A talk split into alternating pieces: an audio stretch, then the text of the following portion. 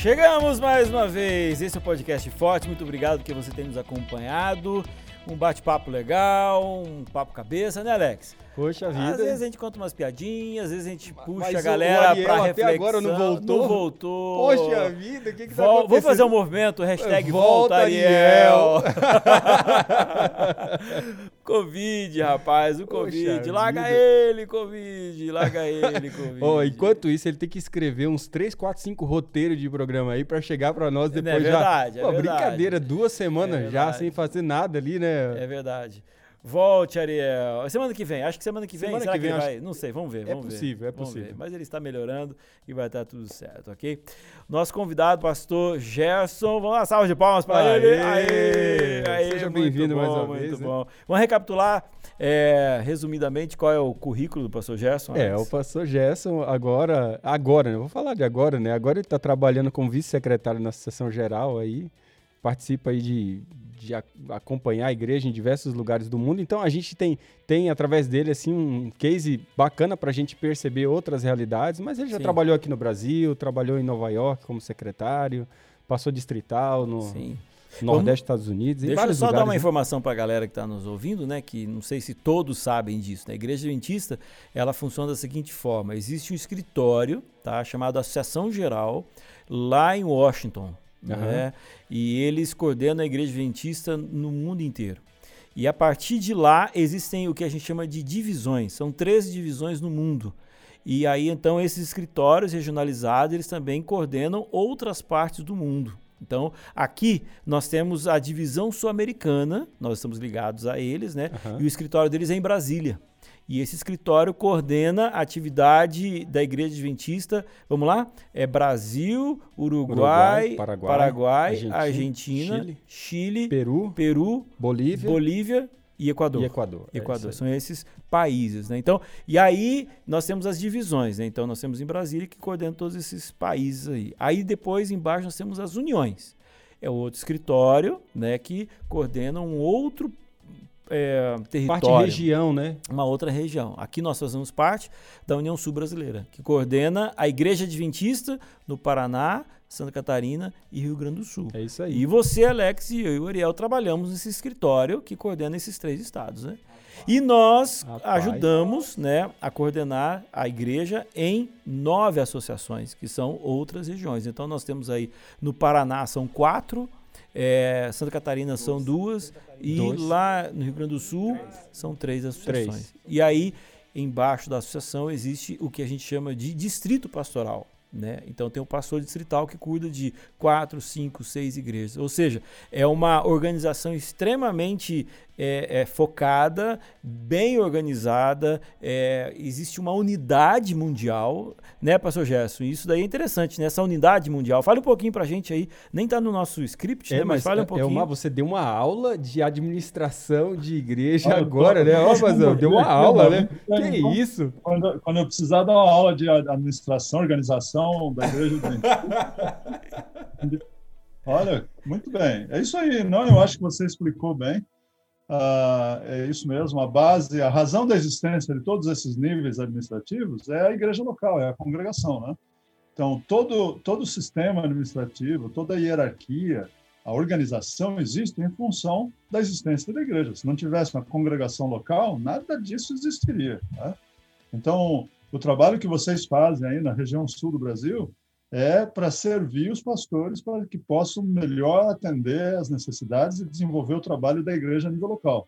Essa é a razão da, da existência né, do, do ministério pastoral, da liderança da igreja em todos os níveis. É isso aí. Eu já ouvi falar, pastor, o Elmar tocou no ponto aqui dessa, desse contexto, como isso traz unidade, né? Mas alguém, um dia alguém falou assim, né, que quando você só discute unidade, parece que você não a cria, mas quando você se engaja na missão, a missão cria unidade. Faz sentido isso que a pessoa quis dizer? Olha, existem estudos que falam sobre isso, eles até dizem, bom, ah, deixa, deixa eu primeiro dar uma, uma dica geral, algumas coisas que nos unem como um povo. Tá? A Igreja Adventista é bem única, tem poucas igrejas como a nossa, ah, assim, com estilo de organização como que nós temos é praticamente inigualável, tá? Porque é uma organização de nível mundial, ah, utilizando o método ah, de governo representativo, assim, estilo democrático, representativo, né? Uh, e mantém uma certa unidade no mundo inteiro. Unidade em que sentido? Unidade na doutrina. Nós temos unidade na doutrina, porque nós entendemos a Bíblia, os grandes temas bíblicos da fé cristã, nós temos uma, uma, um entendimento uh, semelhante. Isso nos une como mundo. O que nos une como mundo também, ou pelo menos ajuda a manter a unidade, é essa ligação que você mencionou, Elmar, da, entre o pastor, a igreja, o pastor, a associação, os outros níveis administrativos, e todos os níveis têm representantes, tanto do nível maior como do menor. Em outras palavras, tem uma, uma sobreposição para que tenha um diálogo de participação, para ter certeza sim. do que está acontecendo em todos os níveis da organização. É unidade denominacional, né? Seria un... Exatamente, todas que são entidades, em certo modo, uh, autônomas, mas uh, interrelacionadas, né? não são independentes, elas têm um relacionamento entre elas.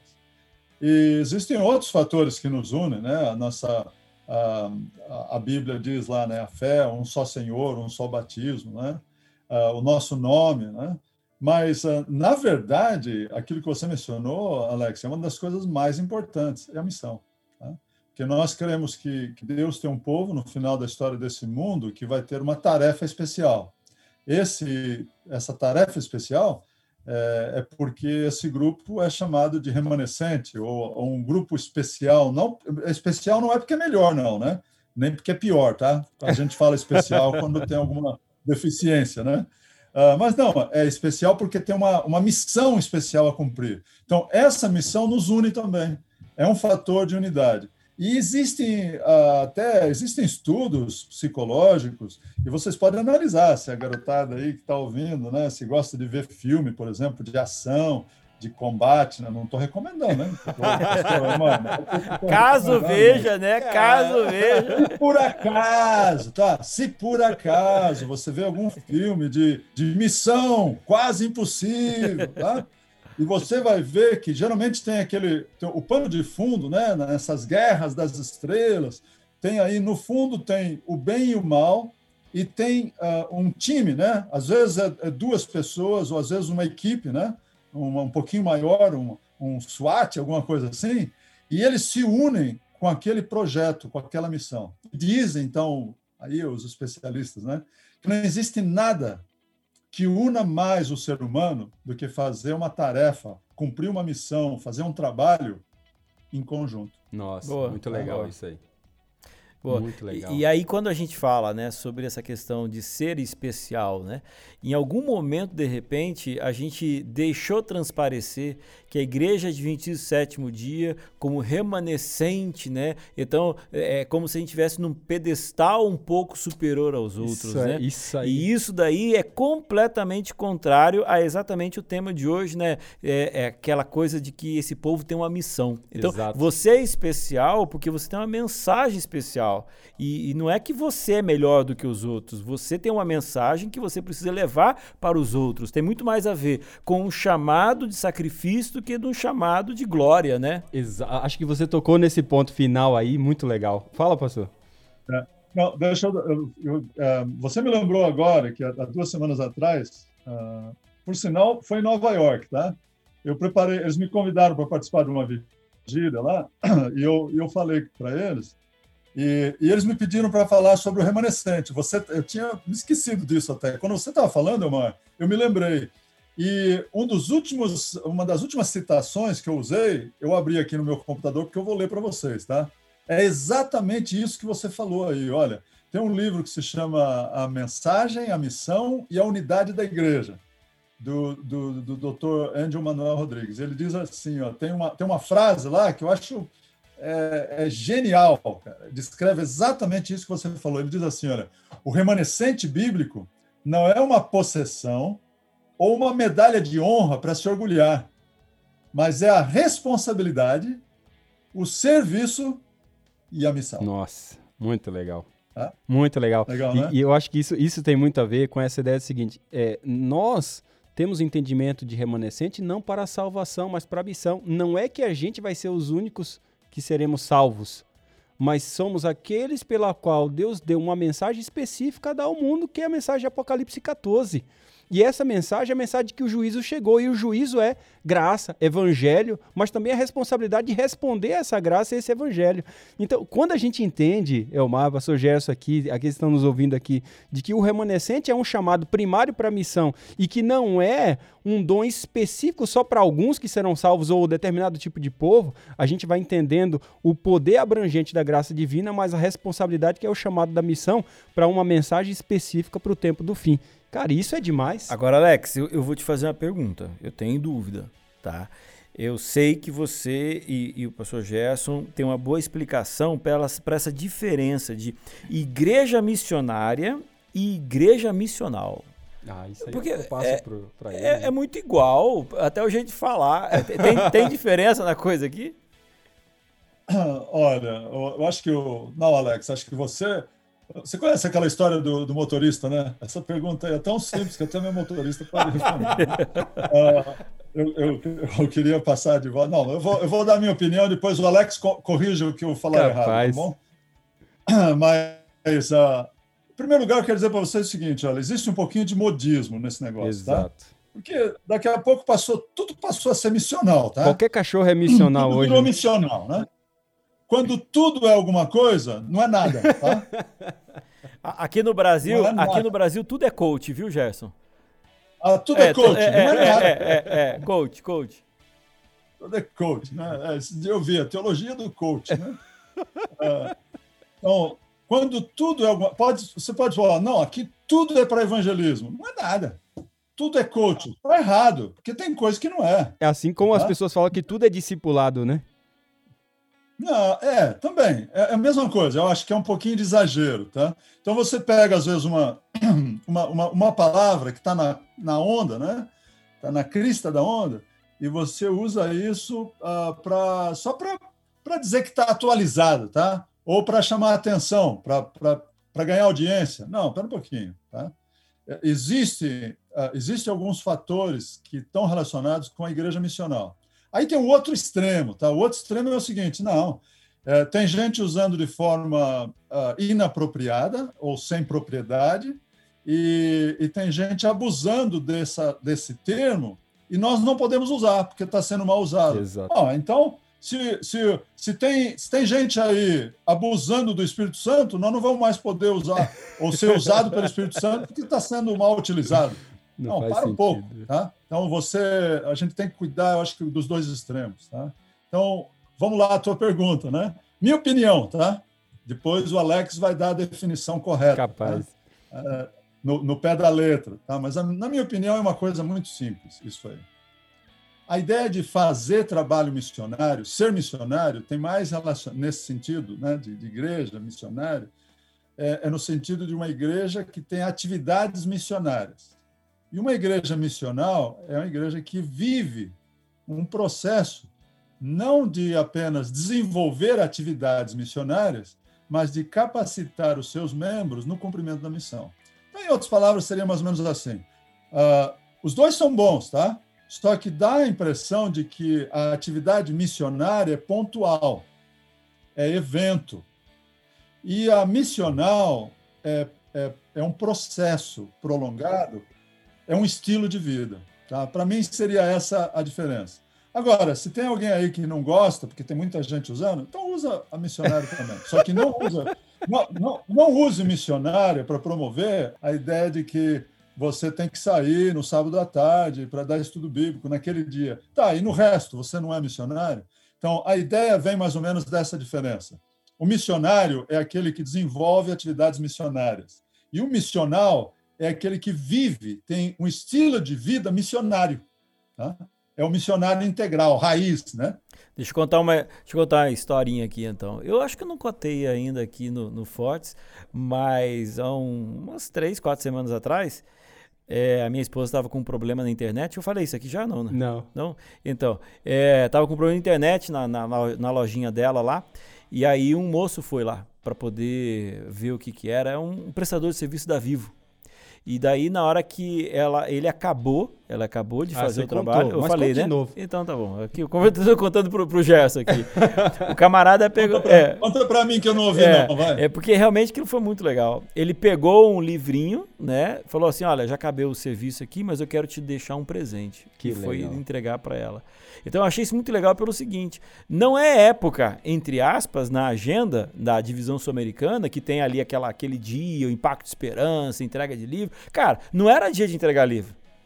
Mas ele estava entendendo que é, o serviço dele era uma oportunidade que Deus dava para ele entrar dentro de casas, dentro de lojas, em contato com pessoas, e ali ele deixaria de alguma forma a mensagem para aquelas pessoas. Então, é exatamente isso. Não, não, eu vou entregar livro, mas isso é um trabalho para sábado à tarde, às 5 horas, juntamente com a galera. Isso é, é um evento missionário. Agora, ter uma, uma visão né, de você ser um missional, né, vamos dizer assim, Sim. é você o tempo inteiro estar tá transpirando é opções é para poder falar de Jesus.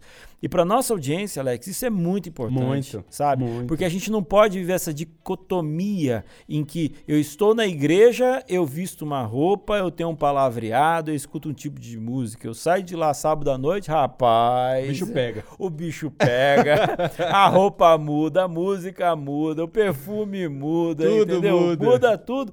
E, brother, isso é muita é, é enganação, cara. É enganação. se auto-enganar, sabe? Querer enganar os outros é uma coisa. Agora, querer enganar a Deus e a nós mesmos é, é sem sentido fazer um negócio Não desse. Não tenha dúvida. Então, é andar o, o tempo inteiro é, transpirando missão. Alex, cara, cara eu, eu acho assim que é, a, explicar a definição do termo aqui talvez nem cabe nesse episódio. Vai, vai longe a história de, de Leslie Newbegin e tantos outros que que o, o caso do Leslie Newby é muito interessante porque ele foi mandado como missionário para a Índia, só que quando ele voltou da Índia, ele encontrou o pessoal da Inglaterra mais secularizado do que o pessoal da Índia. Ele falou: Uai, como é que é isso? Vocês me mandaram para ser missionário lá, mas vocês que estão precisando ser missionários aqui. Vocês estão precisando de missionários aqui no contexto. Ele falou o seguinte: olha, o que aconteceu na verdade é o seguinte: a Inglaterra se tornou um país tão pagão ou tanto pior quanto a Índia. E vocês agora precisam entender de que vocês não precisam apenas mandar missionários, vocês precisam ser missionários no seu próprio contexto. Daí veio a expressão mais tarde foi cunhada de ser uma igreja missional, ou seja, é uma igreja que ela tem o mesmo ímpeto de uma igreja no, no contexto transcultural, de vivenciar a missão transcultural, mas no seu próprio contexto na sua vizinhança, quando você joga bola, quando você vai na padaria, você tem esse ímpeto de vivenciar a missão como modo de vida. Talvez daí vem a expressão. Isso, isso é uma, não tem nada a ver com uma igreja que tem um carrão. Isso não tem nada a ver com a igreja que tem um monte de pedestal com, com onde a gente está falando só de estética porque não usa gravata, porque aquilo, ah, essa aí é uma igreja missional, porque a gente está pegando mais a estética do que na vivência. Na verdade, ser missional tem muito a ver com uma igreja que é enviada em missão com Deus, uma igreja que está realmente vivenciando a missão com o próximo, com a sua vizinhança, de uma maneira encarnada no seu contexto. E isso sim tem muito mais a ver com missional. Aquilo que o pastor Gerson falou aqui, modo de vida, né? Agora, Gerson, olha só, deixa eu fazer uma pergunta para você. É, você já fez a implantação de várias igrejas em vários lugares do mundo, né? E praticamente ensina isso também em várias partes do mundo. É, qual seria o seu recado hoje? Para a galera jovem da União Sul Brasileira e também do Brasil inteiro que nos, nos ouvem né, através do podcast. Se nesse momento de pandemia agora eles querem começar um, uma nova. É, que pode posteriormente se transformar numa nova comunidade. Né? Claro. Né? Vamos supor aqui, ó. Eu, eu moro num bairro que não tem presença de igreja adventista. E antigamente eu, eu viajava meia hora para chegar numa igreja. Cara, agora não tem sentido fazer isso, porque em muitos casos a igreja está fechada, é 30% que pode entrar. Então eu vou, opa, eu, tô sentindo no meu coração que Deus quer me abençoar, quer abençoar também meu bairro. Então eu quero começar um movimento aqui no meu bairro, depende da minha casa, para de repente, nos próximos meses, a gente ter inclusive uma comunidade que pode começar um pouco maior aqui. Como é que seria isso, pastor?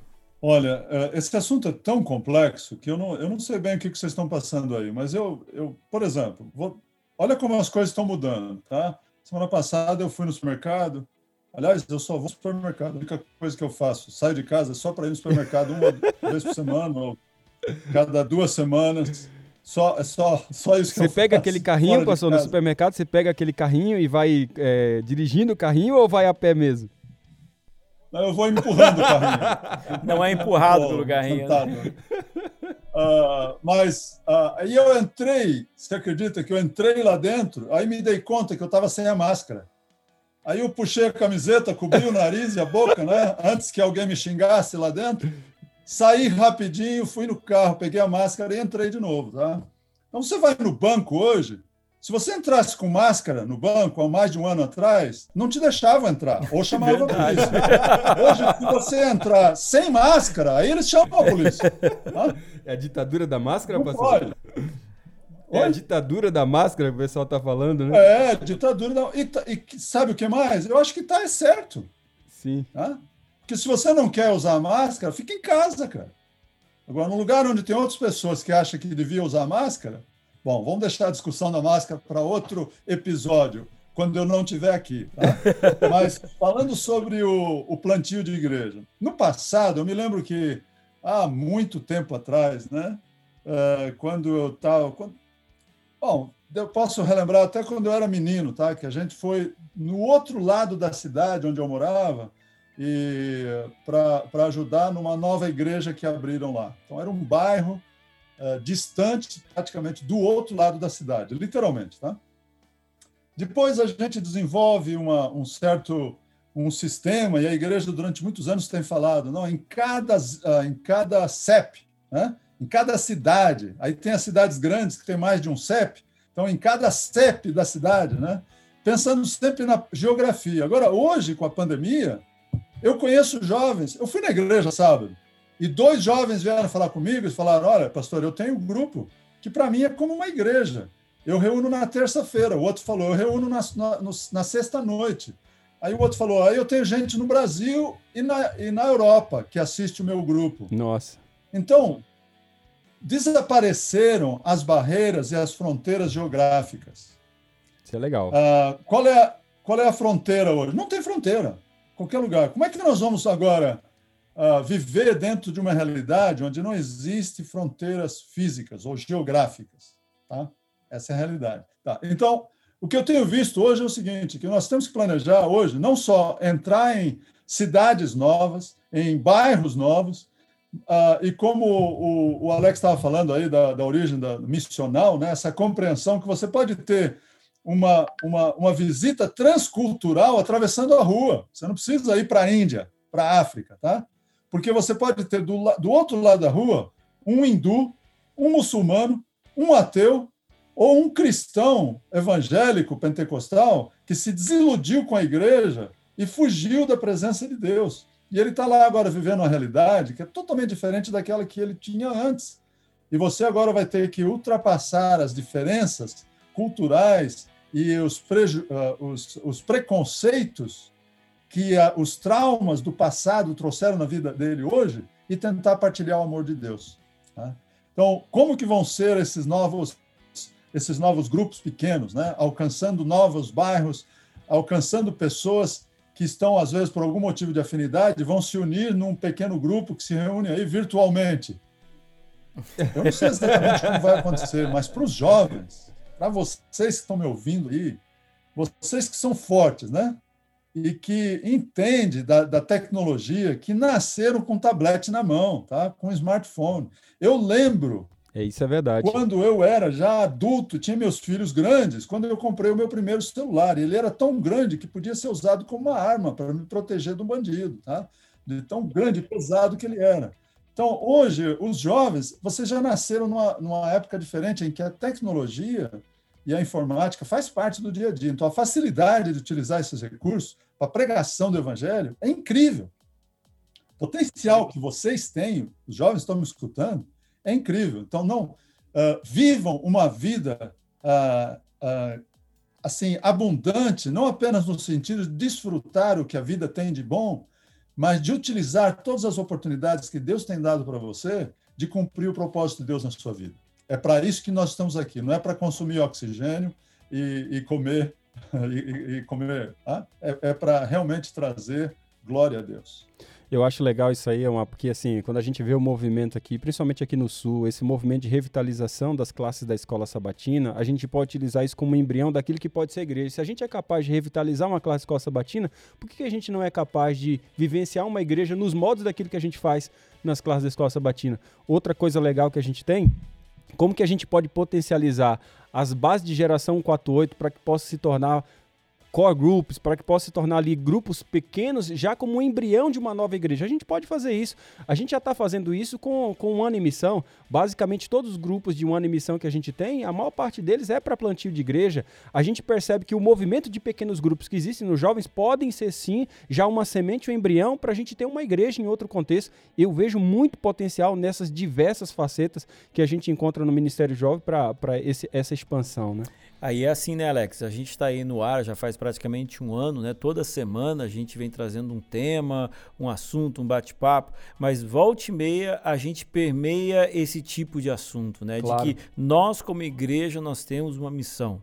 E a missão é levar essa mensagem de que Jesus está prestes a voltar, de que existe sim uma necessidade de retorno para a Bíblia, e isso as pessoas precisam conhecer cada vez mais. E isso não é um chamado para o pastor, isso não é um chamado para o ancião, isso é chamado é para todos aqueles que fazem parte desta igreja, desse movimento. E esse papo é muito importante pelo seguinte: em algum momento, Alex, teve assim uma, é, uma mudança na, na mentalidade.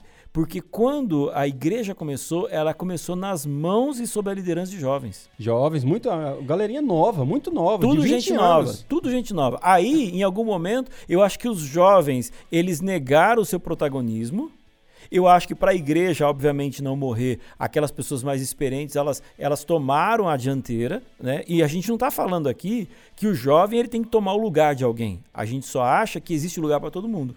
Né? Claro. Existe lugar para aquele que é mais antigo na igreja com a sua experiência.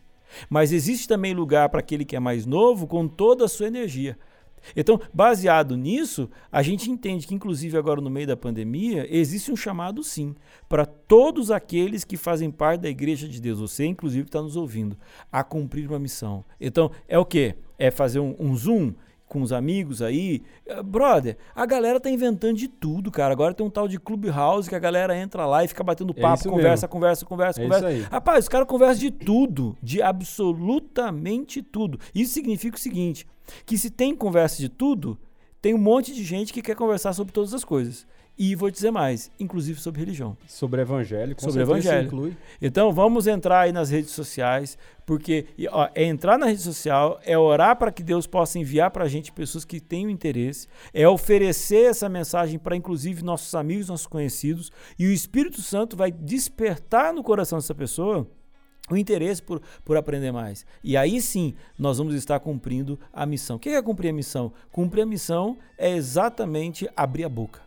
É isso mesmo, é isso mesmo. Pastor Gerson, normalmente se fala dentro disso que o pastor Elmar está levantando aqui, de que a igreja na América, por exemplo, tem, uma, tem menos jovens do que, principalmente no nosso contexto aqui na América do Sul. Mas ao mesmo tempo você saiu do Brasil já faz algumas décadas aí, e sempre se diz que o, que o Brasil acaba é, com atraso pegando as práticas do Polo Norte. É verdade isso aí mesmo? E, e, o que, que você enxerga que está acontecendo por aí que a gente deve se precaver aqui, que ainda não é algo real em nosso contexto, ou pouco ainda que a gente tem que. Uau! E essa é uma das realidades, principalmente com juventude. Olha, uh, você está tocando um ponto muito importante. É verdade que a igreja na América uh, tem menos jovens, mas primeiro motivo você tem que analisar que é a quantidade de jovens que existe na população. Então, o Brasil, América Latina, você identifica países mais jovens, quer dizer que tem uma população de uh, um percentual de jovens maior na, na população. Quando você vai para os países desenvolvidos, uh, da Europa, América do Norte e Austrália, Nova Zelândia, esses países têm uma população jovem menor. Então você já começa vendo que o seu mercado, né, de, de aí da, o seu o seu campo de trabalho vai ser mais reduzido. Existem na igreja menos jovens, primeiro motivo, porque existem menos jovens na população. Primeiro motivo. Claro. Segundo motivo, nós podemos talvez considerar é que a igreja, a igreja talvez seja um pouco conservadora e isso tem trazido dificuldade para os jovens se identificar. Então, a, a igreja tem facilitado? Essa é uma preocupação que muitos líderes na igreja, por décadas, têm debatido isso.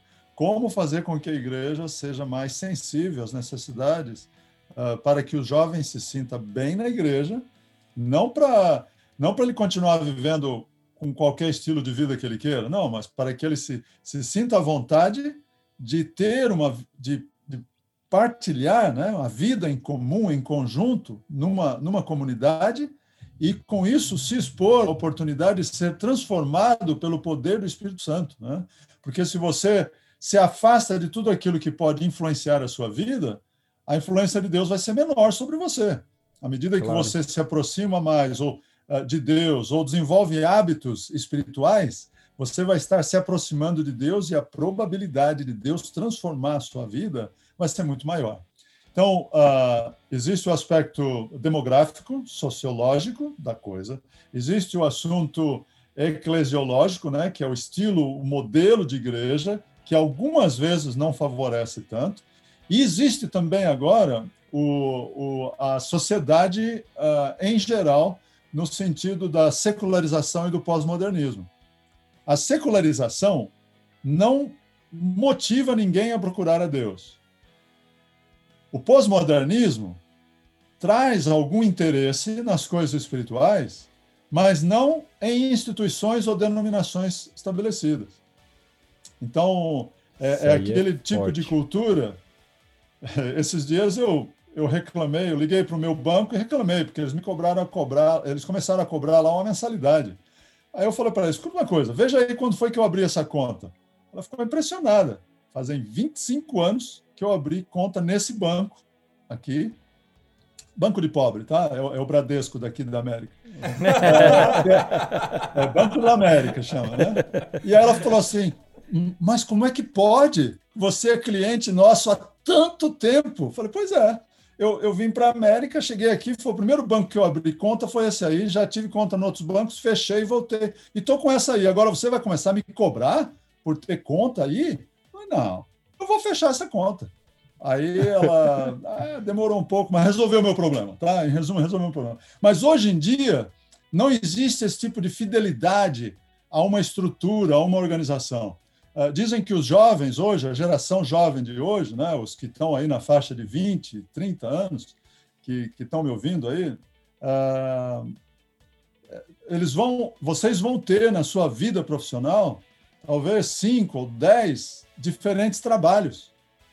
Então, a minha geração, a geração do meu pai, uh, nós éramos muito mais fiéis a uma carreira. Você começa uma carreira, você não sai dela.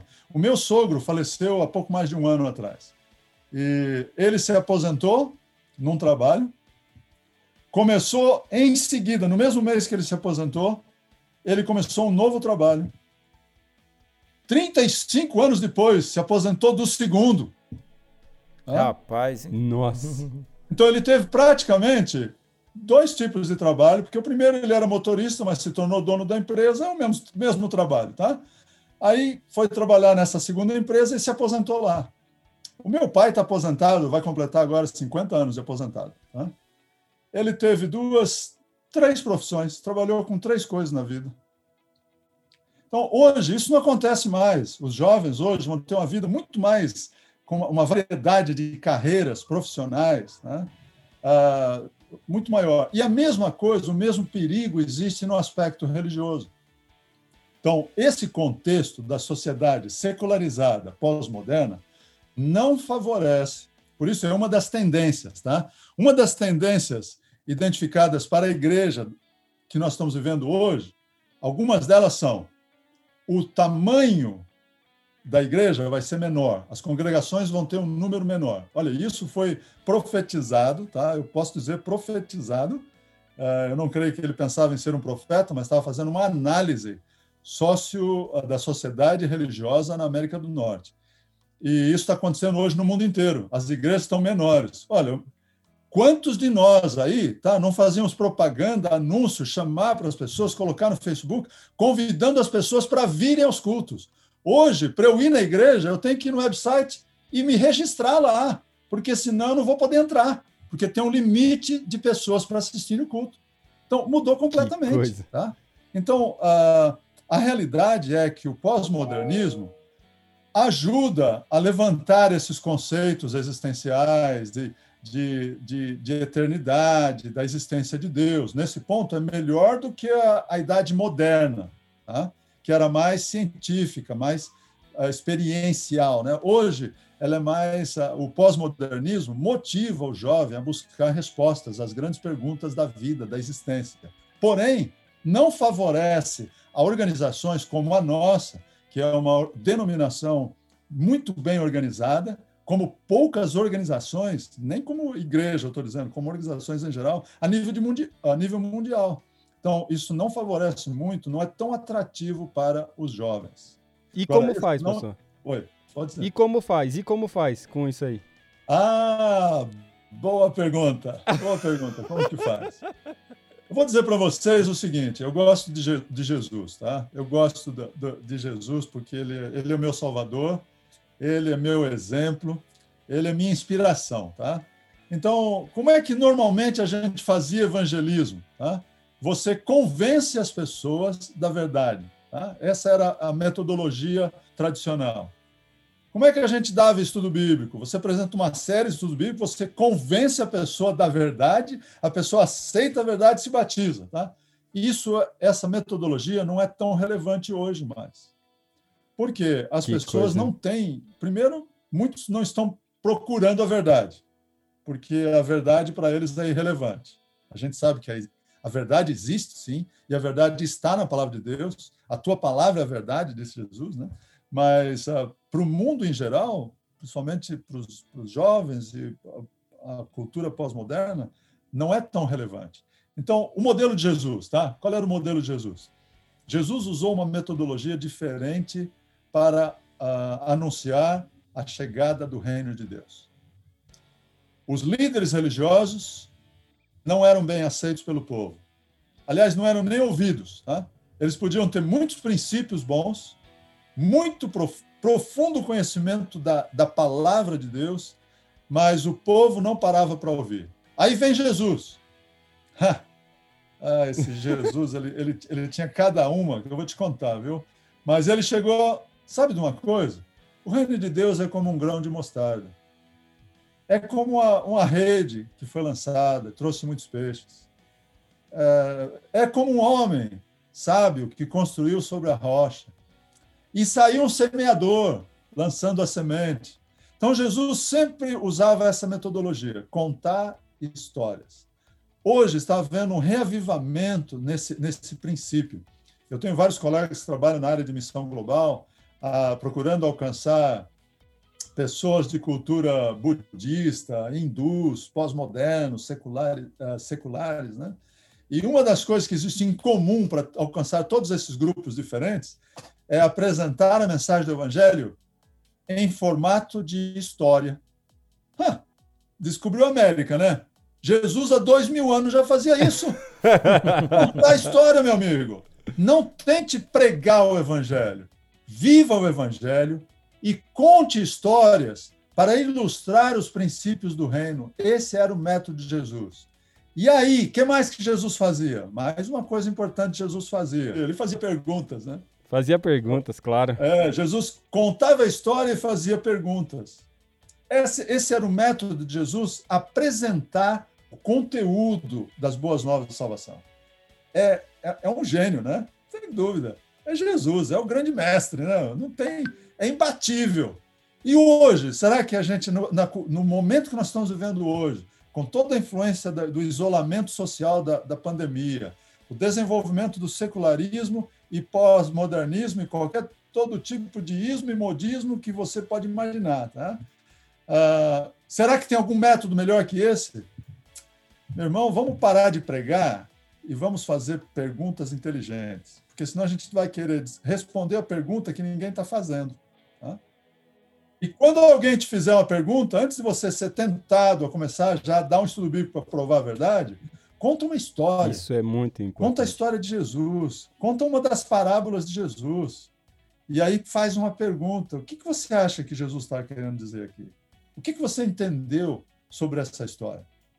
Creio que essa deveria ser a metodologia para a gente utilizar na pregação, nos estudos bíblicos, uh, nos pequenos grupos, tá? na formação de liderança. Se você quer formar líderes, principalmente treinamento de educação de jovens e adultos, você tem que ter a participação uh, das pessoas. Então, não é você derramar lá durante uma ou duas horas, você demonstrar que é um profundo conhecedor daquele tema. Mas o que, é que as pessoas vão levar depois disso?